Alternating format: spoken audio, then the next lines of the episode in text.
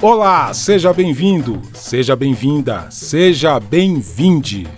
O Marimba Notícias está na rede. Confira as informações dessa edição. Campanhas eleitorais pela internet são mais baratas, mas cobram mais concentração. Tour pelo site do Votos Antirracistas revela perfil e plataformas de candidatos. Candidaturas coletivas crescem, mas não são reconhecidas pelo TSE. As candidaturas coletivas que estrearam nas eleições de 2016 e se expandiram em 2018 chegam a 2020 mais numerosas ainda. O sucesso de As Juntas, de Pernambuco, e Bancada Ativista, de São Paulo, por exemplo, inspiraram a multiplicação dessa modalidade. Formado por quatro ou cinco componentes, as candidaturas coletivas não são reconhecidas pelo Tribunal Superior Eleitoral. Como o TSE só admite um postulante por inscrição ao cargo, a quantidade dessas candidaturas está desconhecida. A lei eleitoral prevê que apenas um cidadão ou cidadã se candidate e apenas ela seja diplomada e empossada se eleita. O mandato compartilhado é moral, mas não é legal. As vantagens econômicas dessa modalidade de candidaturas é que os recursos de campanha se multiplicam, mesmo parcos. E, eleitoralmente, a capacidade logística aumenta, como fazer campanhas em grupos diferentes simultaneamente, por exemplo. Todes, todas e todos se encontram por aqui. Marimba, a rádio colorida. Se você veio direto para o Marimba Notícias, saiba que você deixou de conferir outras informações importantes. O site Votos Antirracistas é também uma viagem pela história do país, que parte considerável do Brasil faz de conta que não existe. Com o slogan Enquanto houver racismo, não haverá democracia, o eleitor e a eleitora são provocados a refletir o significado da importância do seu voto. De maioria negra, o perfil da população não está proporcionalmente representado nos parlamentos brasileiros. Para desvendar o conceito dessa afirmação, faça uma visita ao site. A arte da capa traz as emblemáticas figuras de Abdias do Nascimento, Lélia Gonzalez e Marielle Franco.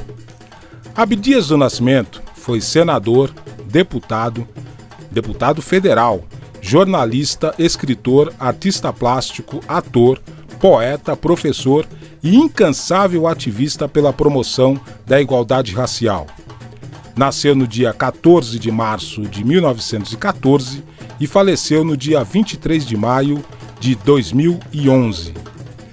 Lélia Gonzalez nasceu em Belo Horizonte no dia 1 de fevereiro de 1935 e morreu em 10 de julho de 1994.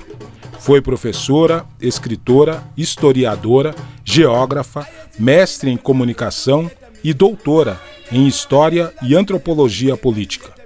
Foi fundadora do MNU, Movimento Negro Unificado, uma de suas frases mais marcantes e profundas é: A gente não nasce negro, a gente se torna negro. Marielle Franco foi uma ativista negra covardemente exterminada a tiros há dois anos no Rio de Janeiro, onde nasceu em 1979. Vereadora, ela se apresentava como mulher, negra, mãe da favela. Formou-se em sociologia e fez mestrado em administração pública. Exerceu seu espírito de liderança ao presidir a Comissão da Mulher da Câmara Municipal do Rio. Cinema, música, literatura, história, política, marimba, a rádio colorida. Escassez de dinheiro, pandemia do coronavírus e praticidade direcionaram as campanhas eleitorais para a internet. A recomendação de isolamento social e restrição a aglomerações públicas inviabilizam comícios presenciais e reuniões em comitês políticos.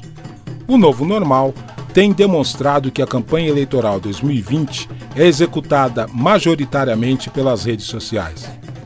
Faltando pouco mais de 15 dias para o encerramento da disputa, é preciso direcionar o foco e estabelecer um plano de ação para divulgar sua candidatura.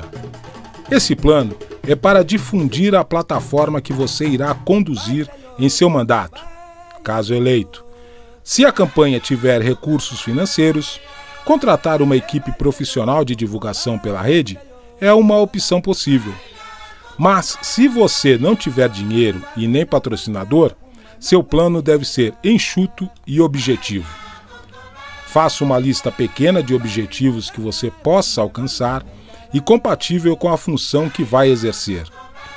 Estabeleça um plano de ação, faça uma lista de familiares, parentes, amigos próximos e vizinhos e vizinhas. Faça contato, exponha sua estratégia, revele suas ideias e peça a colaboração deles para viralizar sua plataforma em diferentes aplicativos. Como estamos a poucos dias do pleito, suas chances de ir para um filtro seleto de candidatos e candidatas aumenta exponencialmente. Na segunda-feira, dia 9 de novembro, repita a ação para reforçar e consolidar suas intenções. Lembre-se, a propaganda eleitoral termina na sexta-feira, dia 12 de novembro, e o pleito é no domingo, dia 15. Essa edição da Marimba Notícias fica por aqui. Até a próxima.